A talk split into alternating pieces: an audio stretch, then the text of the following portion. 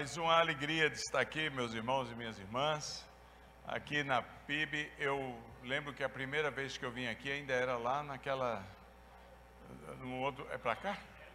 Aqui para trás, pequenininha na esquina. E faz tempo. E ver o que Deus está fazendo aqui é uma coisa maravilhosa. Nada alegra mais a gente do que, meu caso particular, do que os atos de Deus.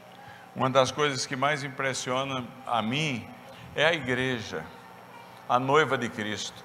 Onde nós vamos, nós encontramos gente entusiasmada. A igreja apanha no mundo inteiro, tem, sofre muito, são cerca de 100 mil cristãos que são mortos todos os anos. É, países como Nigéria, Chad, Níger, é, Líbia, Laos, Coreia do Norte, uh, opositores do Evangelho, muitos outros, né? alguns uh, uh, países de cunho muçulmano, alguns deles são mais abertos, mas dos 50 países de maioria muçulmana no mundo, a igreja sofre terrivelmente em pelo menos 10 a 12 deles. Interior do Paquistão, uma coisa, aquelas leis de, de, de morte por honra ou de blasfêmia, que você basta você dizer que um cristão está blasfemando contra Mohammed e ele está liquidado ou ela está liquidada. Hoje mesmo um amigo me disse, olha, ora por fulano tal, no Paquistão, ela é uma, uma enfermeira, um, o porteiro do hospital a atacou, começou a ser eh, possuído por luxúria com relação àquela mulher e a e a atacou, fechou a porta, atacou, ela se conseguiu se defender, casada com três filhos em Lahore, e o, o ela, como ela estava se defendendo para não ser estuprada, abusada, uh, o barulho, as, os outros funcionários vieram abrir a porta, quando viram o cara lá, ele começou a dizer que ele estava batendo nela porque ela tinha blasfemado contra Mohammed. Aí a multidão se reuniu para massacrá-la, ela conseguiu fugir e se escondeu em determinado lugar, determinado lugar que eu não posso dar o nome dela do lugar aqui por questão de segurança, porque isso pode ir no ar e etc. Mas o cristão sofre ao redor do mundo. E, e cristão é, é, mais ou menos como a, a, a massa de pão. Quanto você mais bate na massa de pão, mais gostoso fica o pão.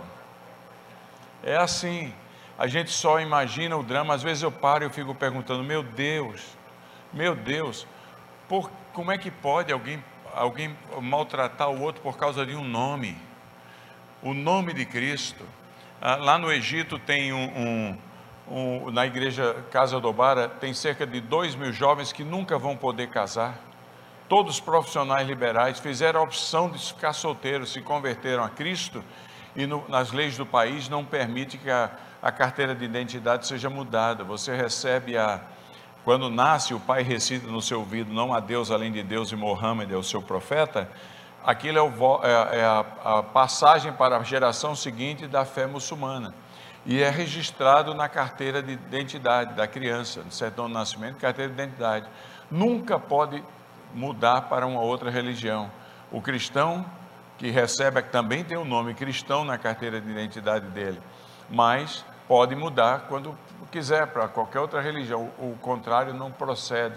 E aqueles jovens maravilhosos, tudo talentosos, que o egípcio é muito inteligente, tudo profissional liberal, eu vou lá na igreja, vejo aquela multidão de homens e mulheres bonitos, faixa de seus 30 anos, não vão casar, porque se eles casarem, eles têm que casar de acordo com as leis muçulmanas e aí eles já não são mais. E se eles casarem num país estrangeiro e voltarem ao Egito, eles são obrigados a, a, praticar a religião muçulmana e o filho, ele tem que recitar no ouvido do filho, não além, Deus além de Deus e Mohammed é o seu profeta. E o filho de uma família que já se converteu, é, recebe um, uma carteirinha muçulmana, nunca vai poder deixar de ser muçulmano sem correr risco de vida.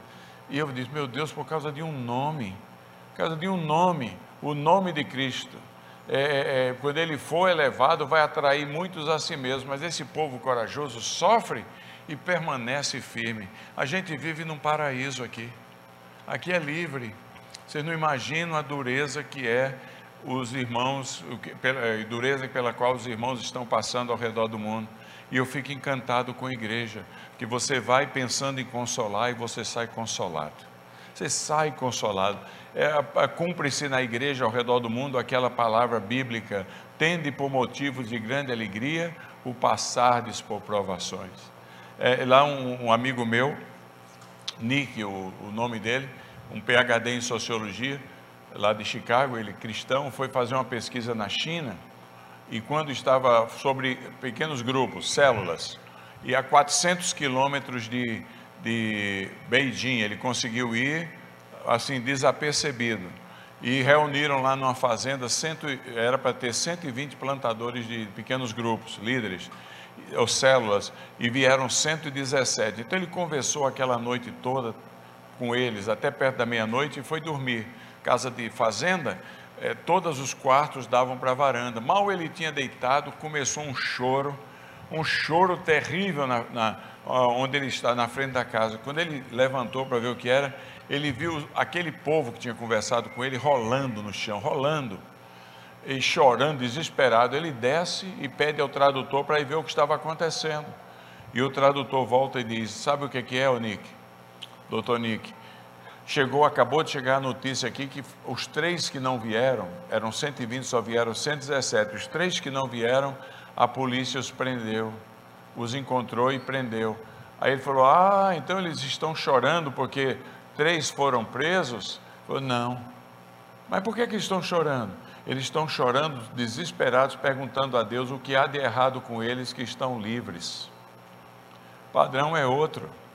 Tem, é uma coisa tremenda. A igreja é maravilhosa. Você vai por aí, você vê que a fé semelhante à nossa, como diz o apóstolo Pedro, está propagada por todos os lugares, em todos os santos é fenomenal. O que muda são as vestimentas, são as matrizes culturais, mas a fé no seu cerne é o mesmo. Às vezes eles têm maneiras de cumprimentar diferente. Lá na Ucrânia, eu estava lá, no interior da Ucrânia, lá homem beija o homem na boca, mulher na boca, é, no momento, mas não tem nada de complicado, é, é, é o que é, é, é, o que a gente aperta a mão aqui, eles é bigode a bigode. E, e chega um momento lá de todo mundo se cumprimentando e e eu lá no púlpito, não vai começar aqui não, hein? É, e eu lá no, eu lá no púlpito, e um cara notou que não tinha ninguém me, me, me cumprimentando, lá vem ele na minha direção, aquele bigodudo, eu falei, opa!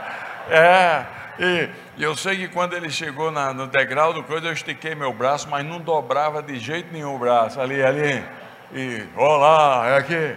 Mas de qualquer maneira, nada daquilo escondia o fato de que aquilo era, era demonstração de carinho e de amor, não é? É o corpo de Cristo. O que muda são as vestimentas, mas o corpo é o mesmo, entende? Onde você vai, você encontra a igreja, povo maravilhoso, triunfante, sofredor, mas, mas vitorioso. Isso é importante dizer porque o tema de hoje, da nossa noite aqui, é a noite escura da alma porque tem muita noite escura da alma, a gente sofre muito. É um engano alguém ir ao púlpito dizer que vem a Cristo e vai ser um mar de rosa. Você acha que sua vida é um mar de rosa? Evidentemente que não. Aqui tem muita história de dor para contar. Ah, se você olhem para mim, aqui tem muita história de dor para contar. Muita. E, e a, olhando para todos vocês, há marcas de sofrimento na nossa vida. E não é sofrimento por causa da fé, é sofrimento por causa da vida. A vida não é fácil. Muitos de nós estamos aqui hoje verdadeiramente baleados com situações de, de, de escuridão nas áreas mais variadas da nossa vida. Porque Jesus já alertou a gente, falando que no mundo tereis aflições.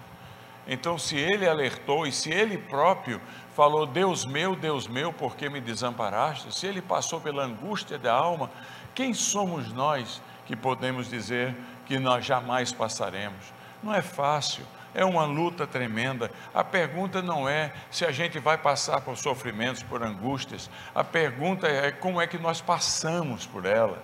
Como é que nós enfrentamos essa situação? Porque lutas e dificuldades eu e você passamos. Quanta dureza, quanta dureza nós encontramos. Na Idade Média tinha um, dois homens, um homem e uma mulher chamado ele São João da Cruz, um beato católico da região norte da Espanha, e ela Teresa, que ficou conhecida como Santa Teresa da Dávila.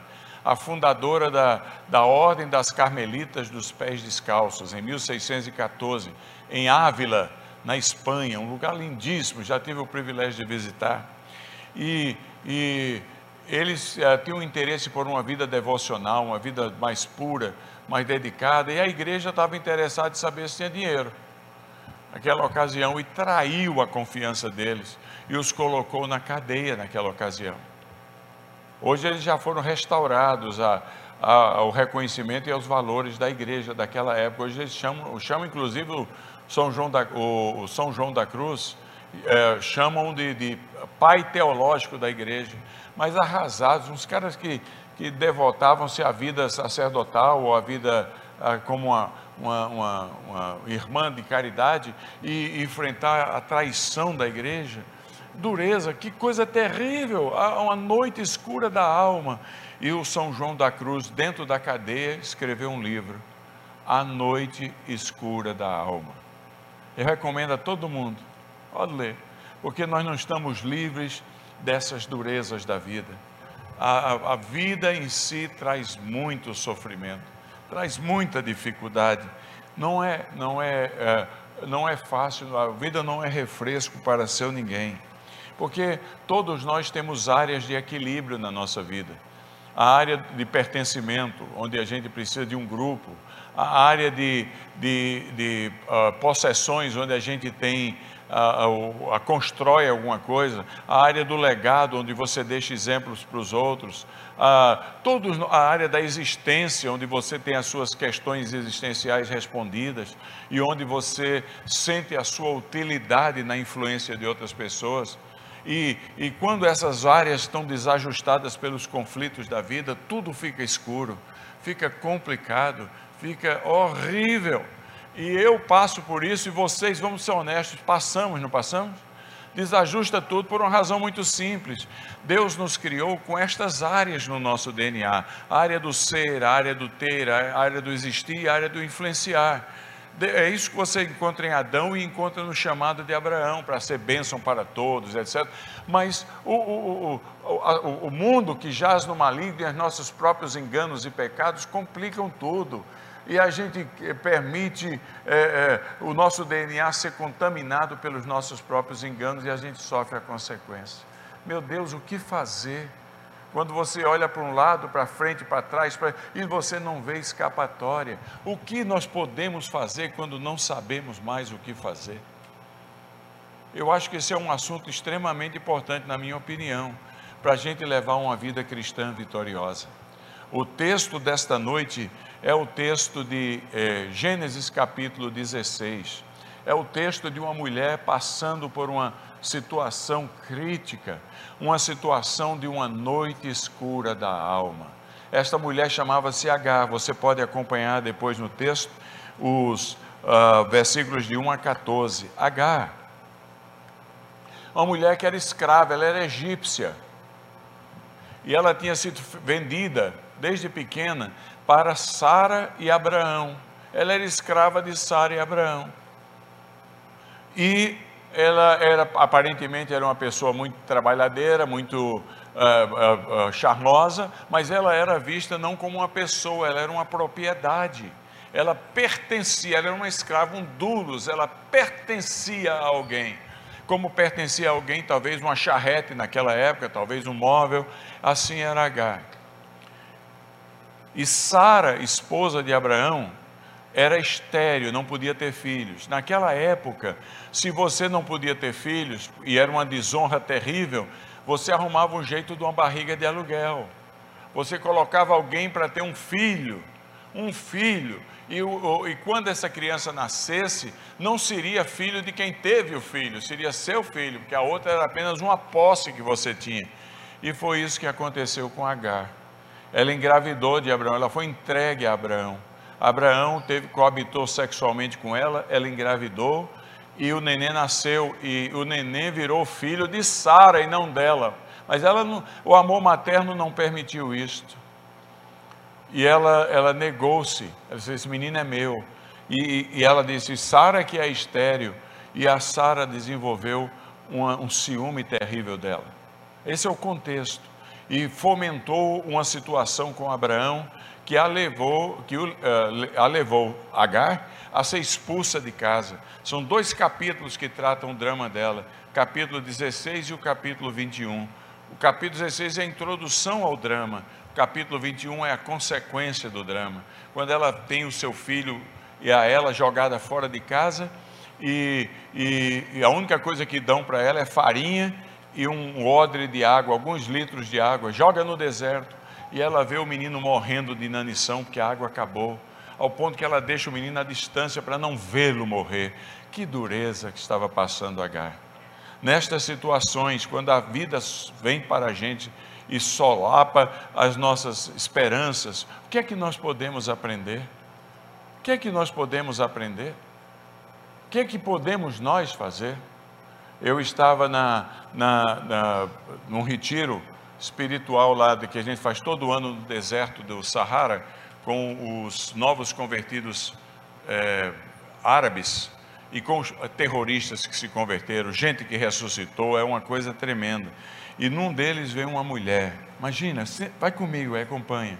A noite escura da alma, ela é da Jordânia, ela converteu-se. No dia da conversão dela, converteu-se dois filhos dela. O marido não aceitou a conversão e expulsou-a de casa, mas ficou com as crianças e manteve o passaporte dela, porque afinal de contas ela era propriedade dele. Ele a deserdou e ela saiu de casa, sem nada, mão à frente e uma mão atrás. Eu conheço ela, eu conversei com ela. E a família dela achou que ela desonrou demais a, a, a honra da família por ter se convertido e ameaçou matá-la. Ela soube, alguém contou para ela: vão lhe matar, porque há muita morte por defesa da honra. É assim que eles veem a honra lá.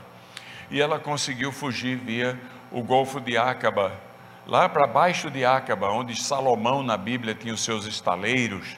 Tem uma, a fronteira da Jordânia com o Egito e nem documento pede. Ela não tinha nem documento e ela conseguiu entrar no Egito porque ela sabia que lá em Cairo havia uma igreja liderada por um homem chamado Samer Maurício, que é da nossa rede, muito grande a igreja, que cuida das pessoas em perigo, tem casas de refúgio onde ele põe as pessoas lá, dá um nome novo, etc. E ela foi para lá e ela é uma excelente professora de inglês.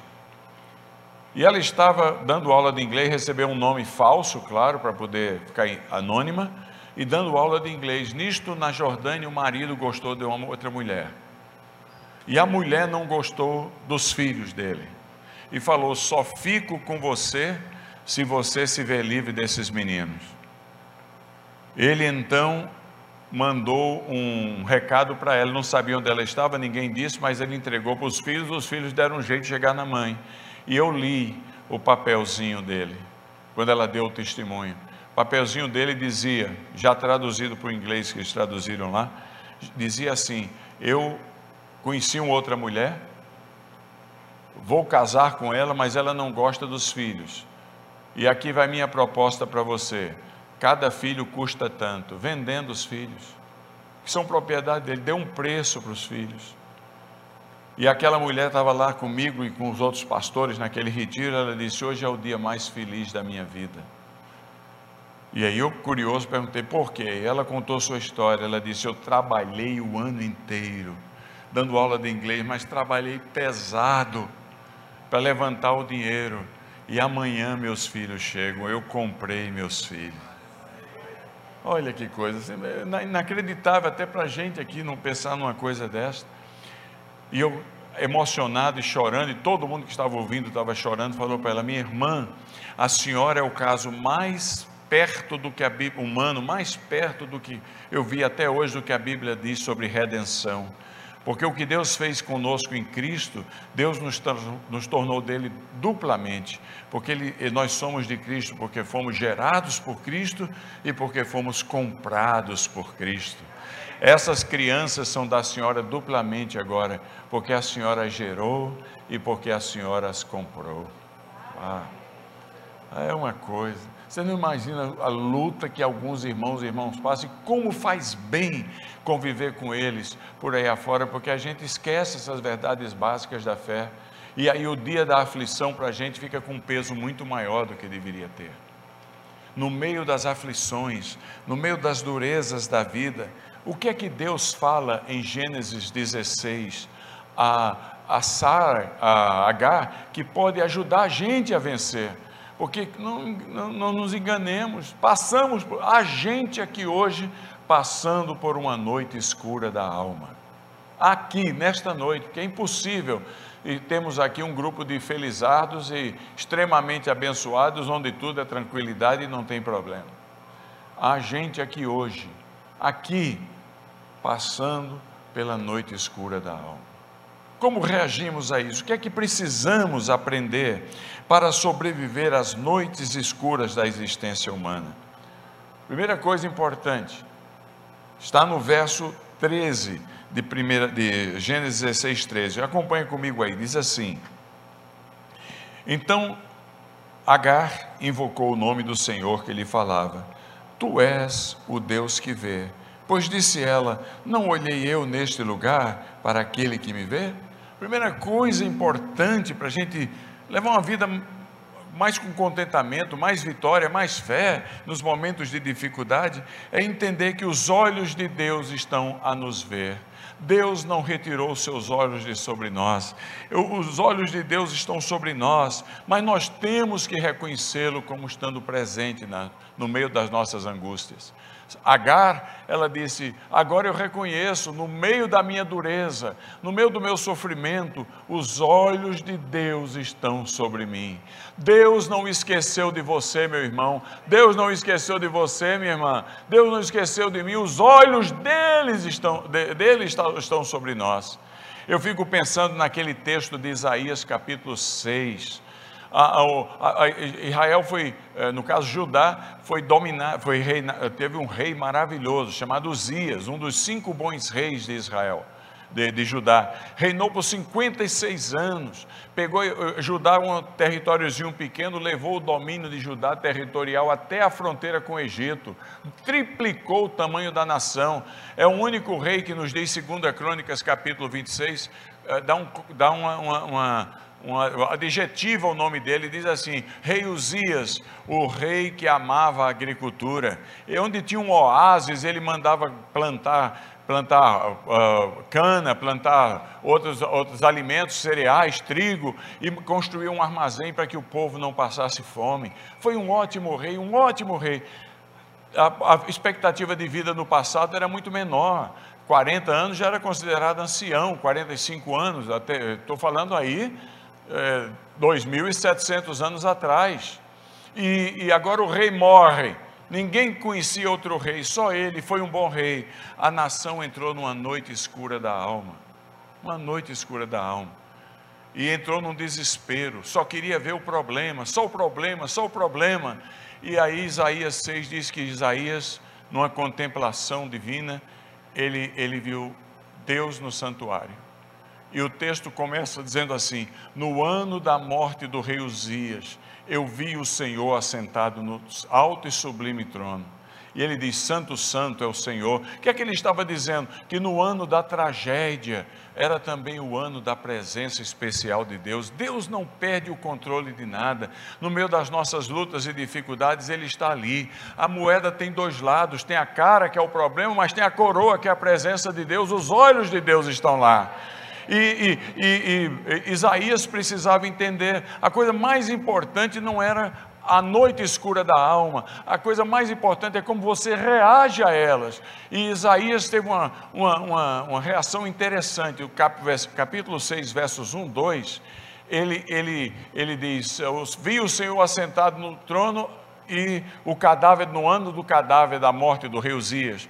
Mas aí ele diz assim que ele diz: "Ai de mim, porque sou homem impuro e habito no meio de um povo de impuros lábios". Diante do, do, dos problemas e dificuldades da nossa vida, a tendência da gente é comiseração. Eu não presto. O que será que está acontecendo isso comigo? Não valo nada. Não é possível. Eu sou a bola da vez sempre. É aquela coisa terrível. A gente uma, uma, uma autocomiseração. Deus manda um, um querubim sair com uma, uma, uma brasa ardente, toca nos lábios dele e diz: Para, Isaías, você é meu filho.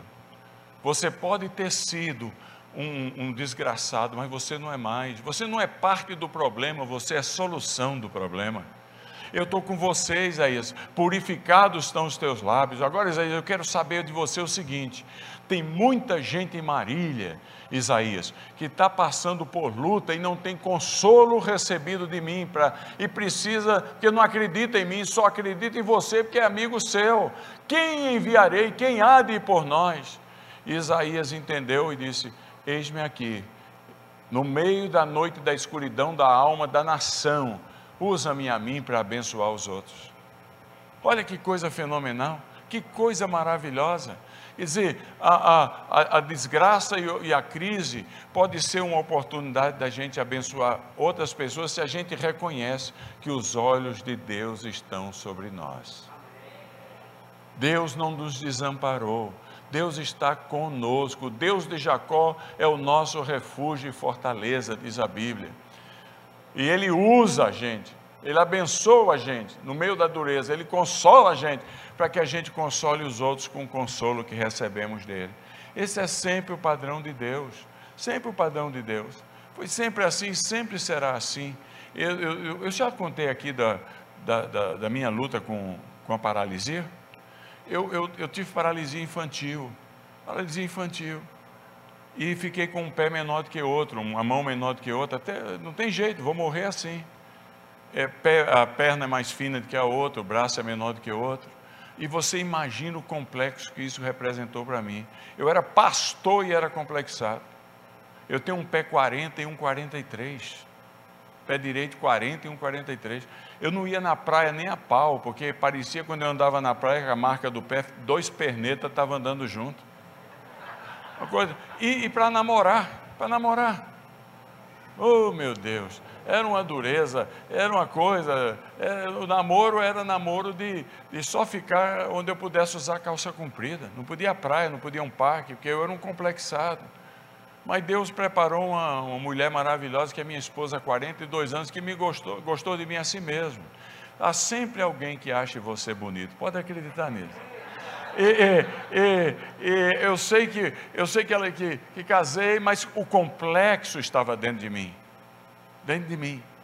É, eu me olhava no espelho e me odiava, me odiava. Eu, eu dizia, mas não é possível. Por que é que Deus permitiu que eu ficasse assim? Olha que, que coisa terrível, cara.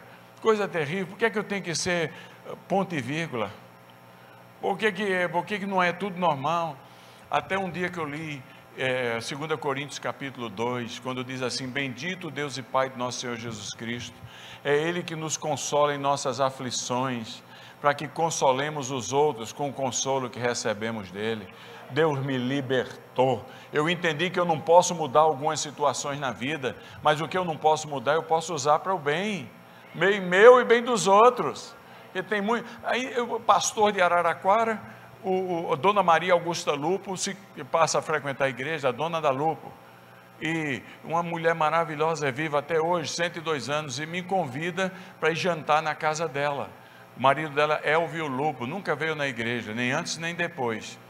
Mas é, eu vou lá, mocinho, 30 e poucos anos, com minha esposa, na mansão dos Lupo, imagina só jantar, mas tinha tanto garfo, tanta faca que eu, tava, eu passei até uma vergonha. Que, que, para que serve um negócio curvado? Para que serve um reto? Para que serve isso aqui? Eu ficava pensando. E sentamos para jantar. Eu nunca tinha visto o Elvio Lupo na minha vida. Primeira vez que eu vi aquele indivíduo, ele me pergunta, reverendo, olha, reverendo, pois não. Falou, tem alguma parte do seu corpo que você não gosta? Vê se tem cabimento uma coisa dessa. Por que, que ele pensa? Porque tem dinheiro, fica me humilhando? Isso é pergunta que se faça íntima numa primeira vez que você vê alguém? Mas eu tinha que responder, tá certo ou não? Aí eu respondi para ele, mal a contragosto, tem. E eu pensei que a conversa parava aí. Mas ele continuou e disse: Então me diga, qual é? Aí eu, eu comecei a ficar inquieto. Minha esposa começou a me ver ficar nervoso. Mas eu tinha que responder. Eu falei: Meu pé. Aí, aí ele, oh, muito obrigado.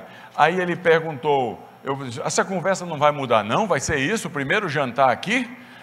Aí ele, ele, ele perguntou, qual pé? Vai ter alguma coisa estranha aí. Aí eu tinha que falar, eu falei, o direito. Aí, vamos mudar de assunto. Ele falou, por quê?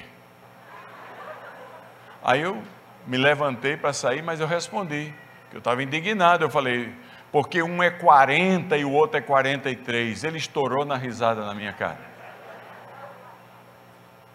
Estourou na risada. Aí eu me levantei mesmo para sair. Dona Maria Augusta Lupo falou: Reverendo, senta, por favor, deixa eu lhe explicar. Ele fez essa pergunta porque ele também tem um pé 40 e um 43. E até hoje ele é um complexado. Agora foi minha vez. Eu perguntei para ele: "E qual é o seu pé?" É. Aí ele falou: "Meu pé 40 é o esquerdo". Eu falei: "O meu é o direito. Vamos comprar sapato junto". Aí compramos sapato junto, tendo junto, dois pares, um 40 e um 43, para eu dava um para ele, ele me dava um, ficou todo maravilhoso. É.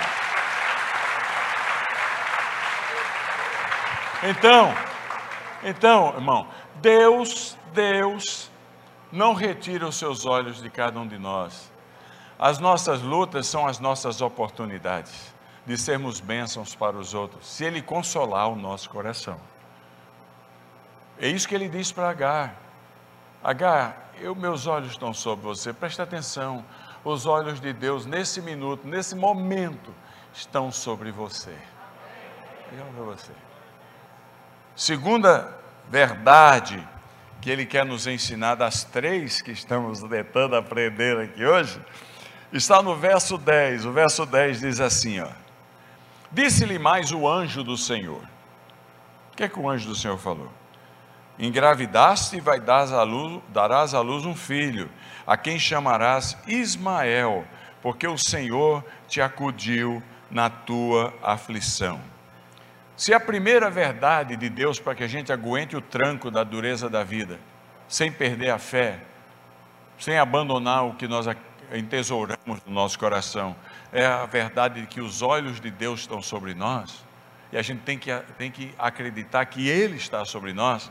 A segunda é que as promessas de Deus são reais, mas a gente tem que aceitar pela fé. Ora, H estava vendo o filho morrer de sede no meio do deserto. E o anjo do Senhor, veja que é o anjo de A maiúsculo aí. Normalmente, quando tem essa tradução na Bíblia, é uma, é uma, uma indicação de que era uma cristofania. O que é isso? É uma manifestação de Cristo no Antigo Testamento. H estava falando com Jesus. E Jesus disse a ela: Eu sou fiel, verdadeiro.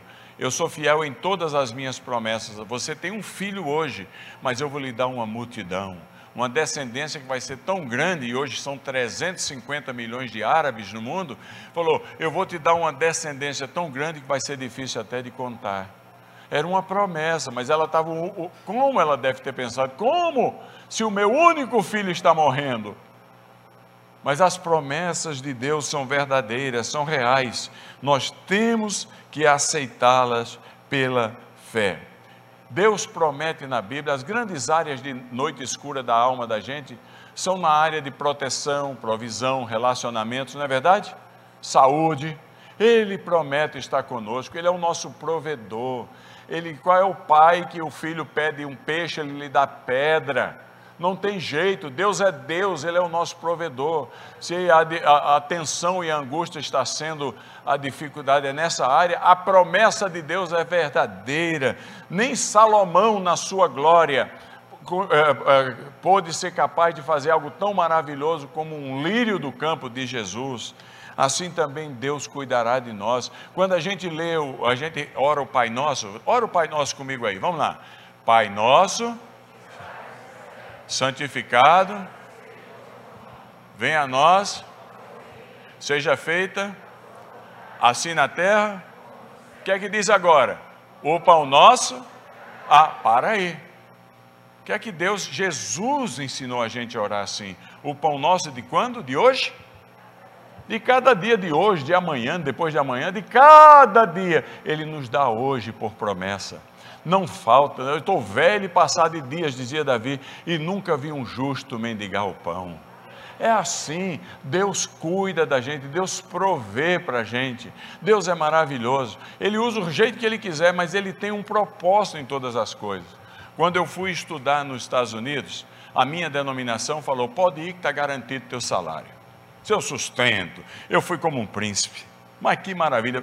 Meu sogro tinha me dado, dado a minha esposa um terreno, nós vendemos, deu 5 mil dólares, lá, lá em São José do Rio Pardo. Ela ficou com os três meninos aqui no Brasil, eu fui três meses antes para conhecer a terra, né? É aquela lá, o espia. Eu nunca tinha ido para a Califórnia, fui lá, fazer um mestrado. E eu, a verdade é que o dinheiro vai embora, lá, lá a turma. Mas eu pude abrir uma conta bancária, uma conta bancária nos chamava Security Pacific Bank, que tinha três agências em Pasadena, hoje foi comprado pelo Banco da América. E eu tinha, afinal de contas, eu levei 5 mil dólares, naquela época, 1987, 5 mil dólares era dinheiro. Então eles abriram com gosto, e eu não estava ilegal, tinha meu visto, era um, um visto de pesquisador, era um J1, me deram tudo dando certinho. E eu fui e abri minha conta, mas minha família só veio em janeiro, eu tive que viver e o dinheiro foi minguando. Finalmente ele chegou a Amélia, minha esposa e meus filhos em janeiro. Já não tinha mais quase nada. E aí agora eu tinha que alugar um lugar, porque eu fiquei um tempo com o pastor Antônio Carlos Barro, lá de, Campi, lá de Londrina, do Sul-Americano. Ele tinha um apartamento, fica por enquanto por aqui, economiza um pouco. Mas eu tinha que comer, tinha que fazer outras coisas. Então o dinheiro foi embora. E a família chegou e nós tínhamos que alugar um lugar para morar. E não tinha dinheiro. E não tinha história de crédito. E só sobrou para a gente morar numa casa, um verdadeiro cortiço, onde moravam seis famílias. Sobrou para a gente o andar de cima que não tinha banheiro, então minha esposa ia chegar, eu fabriquei um banheiro, quando eu jogava, porque tinha um ralo lá, eu disse, aqui tem torneira, tem coisa, junto à cozinha, era barata saindo, eu morro de medo de barata, sabe como é que é?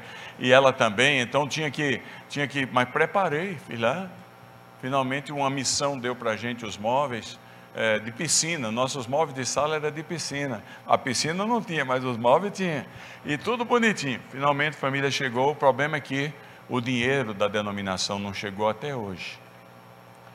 E, de repente, eu estava com uma dívida horrível, seis meses depois de estar lá. Seis meses depois. E nesse espaço, como a rua era a pior rua da cidade, havia muito conflito racial, eu recebi uma notícia da, da, dos proprietários dizendo que eu tinha que sair com a minha família, expulso por falta de pagamento. Grande Elias grande ali, noite escura da alma. Naquela semana, uma gangue que traficava droga numa casa abandonada ao lado da nossa, na North Oakland, os meninos, cinco meninos, de 13 até 5 anos de idade, pegaram o meu filho, que tinha 5 anos de idade, deram um couro nele. Ele, é, ele, ele, dias atrás, hoje ele é o gerente da, da Cargill para o estado de Rhode Island, está muito bem, mas a esposa dele é, telefonou para minha esposa para pegar o endereço onde a gente tinha morado, que eles iam à Califórnia a serviço e, e ele queria visitar onde era a casa, ela queria conhecer. E quando ela, ela pediu e minha esposa deu, ela, a, a esposa dele repetiu, e, e, ele urinou-se, traumatizado. Olha que dureza, grande noite escura da alma, não é fácil. E aí a, a, a moça que administrava o, a, o prédio veio, veio uh, separar os meninos batendo no meu filho, e eu não estava lá, eu estava na classe, batendo nos meus filhos, a avó daqueles meninos, bem grandona, veio furou o olho dela. Foi uma tragédia, cara. Não tinha dinheiro, sendo botado para fora e meu filho apanhando e uma tragédia dessa. Noite escura da alma.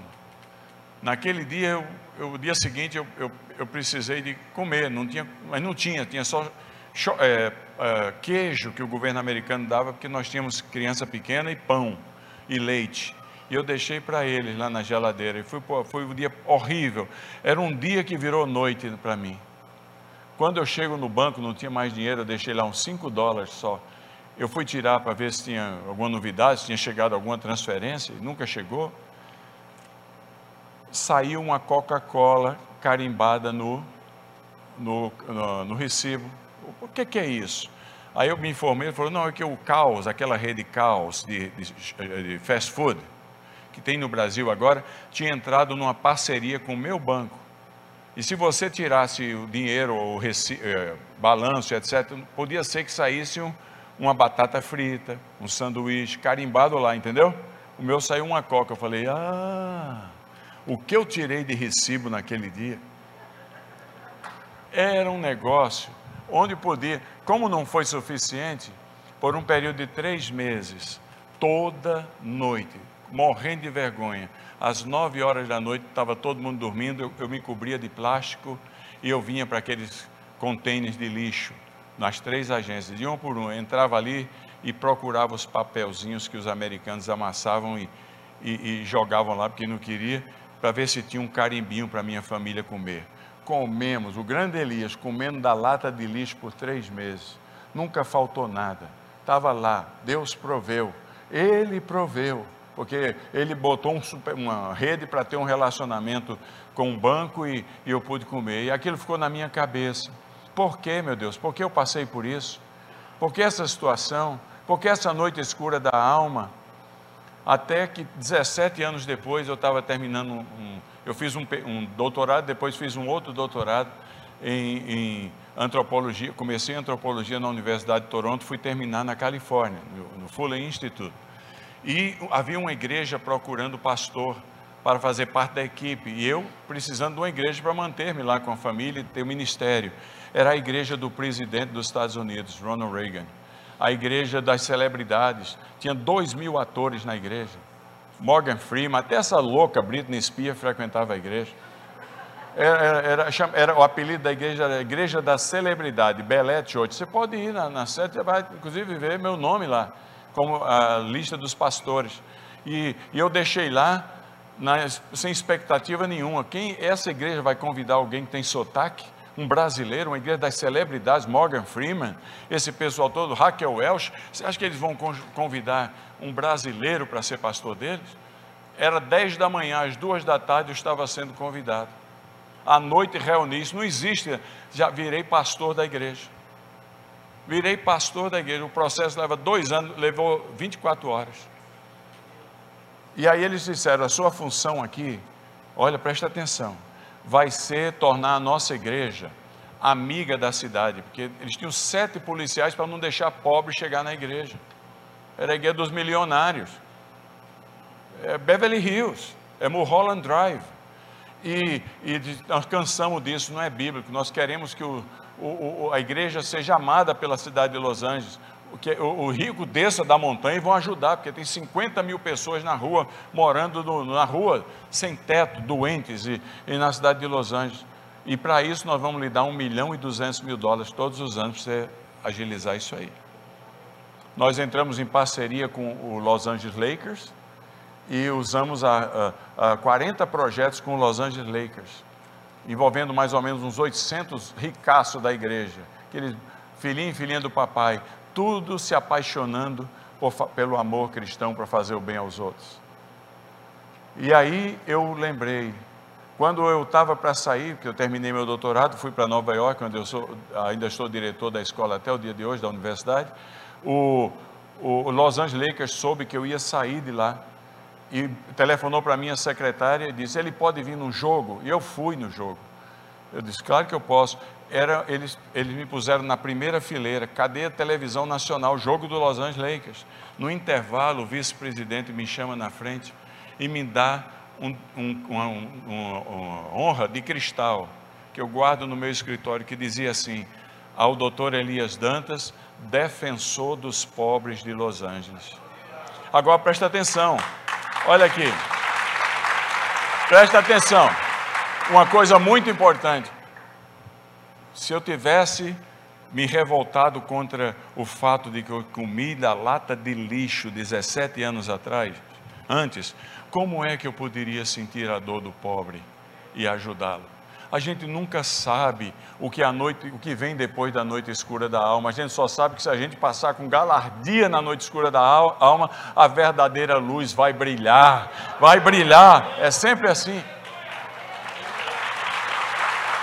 Deus vai preparando. Terminando. Terminando. Então, aprendamos, aprendamos, aprendamos a lição. Os olhos de Deus estão sobre nós. Ele está maravilhoso. As promessas dele são reais. Ele promete cuidar da gente e a gente aprende na dureza para poder servir aos outros na bonança.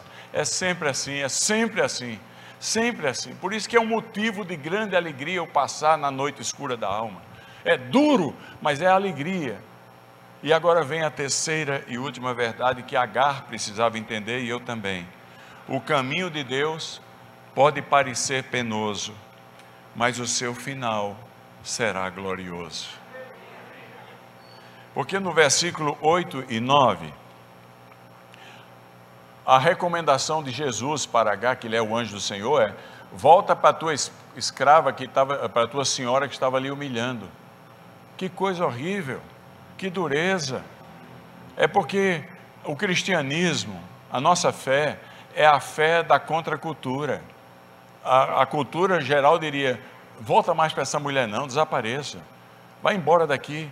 Mas não é, não é isso que o cristianismo ensina. Manda orar pelos que nos perseguem, amar quem nos afronta, dá a segunda, bateu numa face joga a outra face.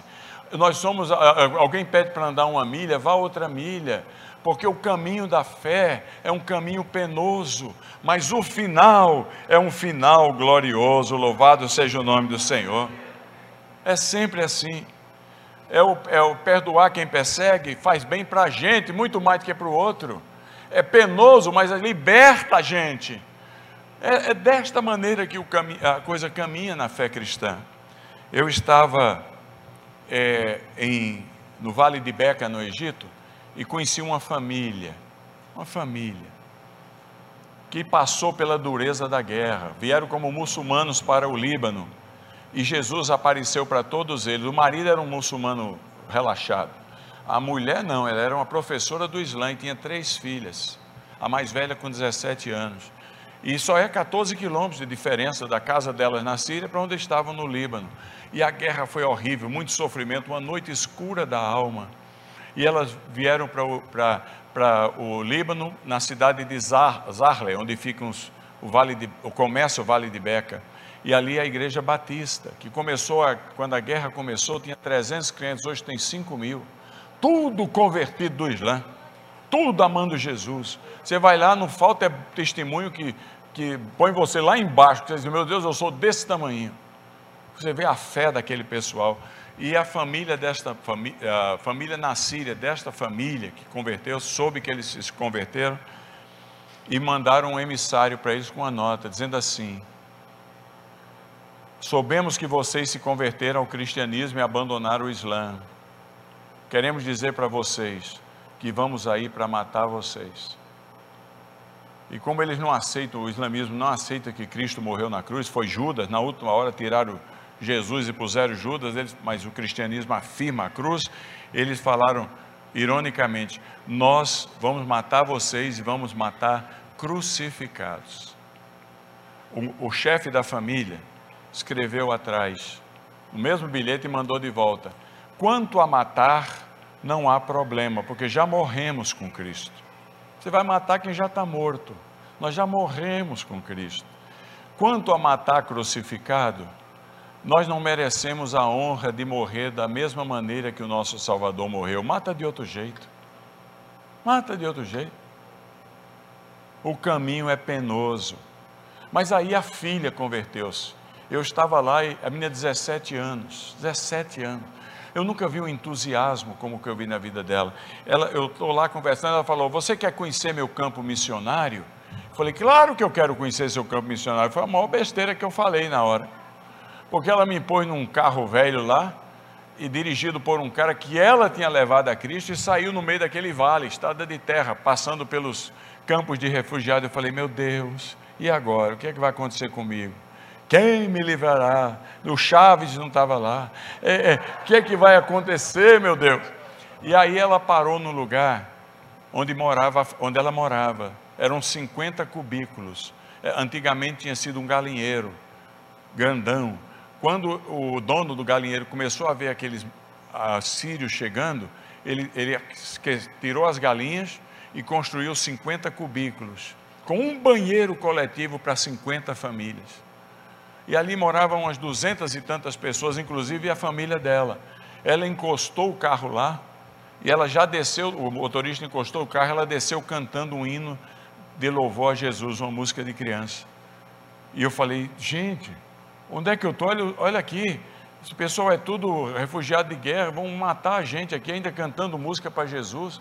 Para minha surpresa, para minha surpresa, as, as portas começaram a ser abertas, porque ninguém pode ir para a escola, não tem trabalho, eles ficam esperando uma carta da ONU para ir para algum lugar. E os anos estão passando, mas aquela, aí começou a sair criança, porque uma coisa que ele sabe fazer é filho. E começou a sair criança, tudo cantando a mesma música de louvor a Jesus. Era o campo missionário dela. Não demorou dois minutos, começaram a sair as mães, tudo cantando a mesma música. E, e no final, os homens.